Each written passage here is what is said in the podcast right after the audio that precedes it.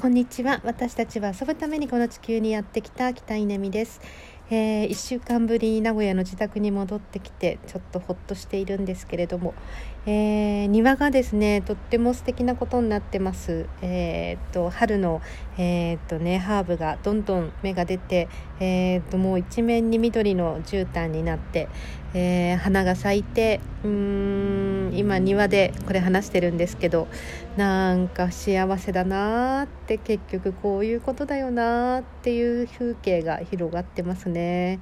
ポカポカあったかくて、えー、虫が飛んでて猫がいて猫がゴロゴロあのー、あったかいところで、えー、しててね。なんかねもう本当に本当にこれ以上の幸せはないよねと思いながら、えーと、しばししばしハーブティーを飲んでたんですけどうーんまあ、帰ってくる場所があるっていうことは幸せなことだなっていうふうに思う思いながらあのゼレンスキー大統領の国会の演説を、まあ、今 YouTube で聞いてて、えー、祖国を追われた人たちがねたくさんいてあのこういう庭なんかと離れるのって本当に悲しいことだろうなと思ったりとかうんしますよね。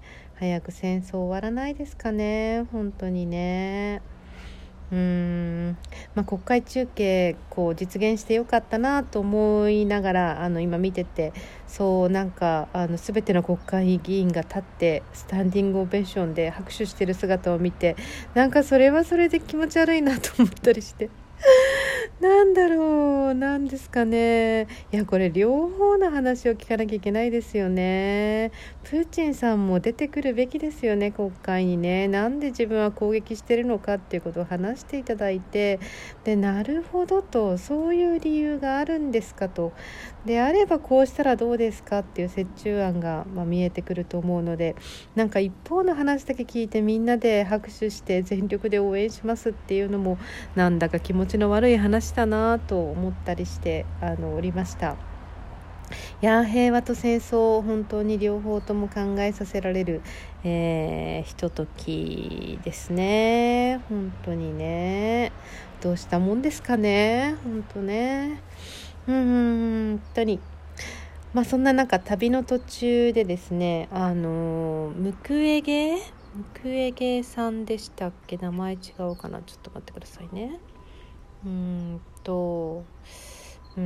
とコンゴのお医者さんの話ムクウェゲえー、ノーベル平和賞を取られている方の映画とかも見てきました、えー、女性が、えー、女性にとって世界最悪の場所っていう、まあそのね、レイプが横行している。それもあのただのレイプじゃないっていうねその性欲を解消するためのレイプではなくて、えまあ、軍事目的のレイプですね。こう武装支配するためのレイプが横行している、まあ、本当にひどい話でしたけどなんかねね。そんなこともうんドキュメンタリー映画ぜひ見てください。知ることからです。本当に本当に知らないということは恐ろしい、まあ、教育が大事。ね。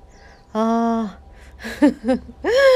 戦争と平和そうを考える、えー、春の自宅の庭からでした。皆さん良き日をお過ごしください。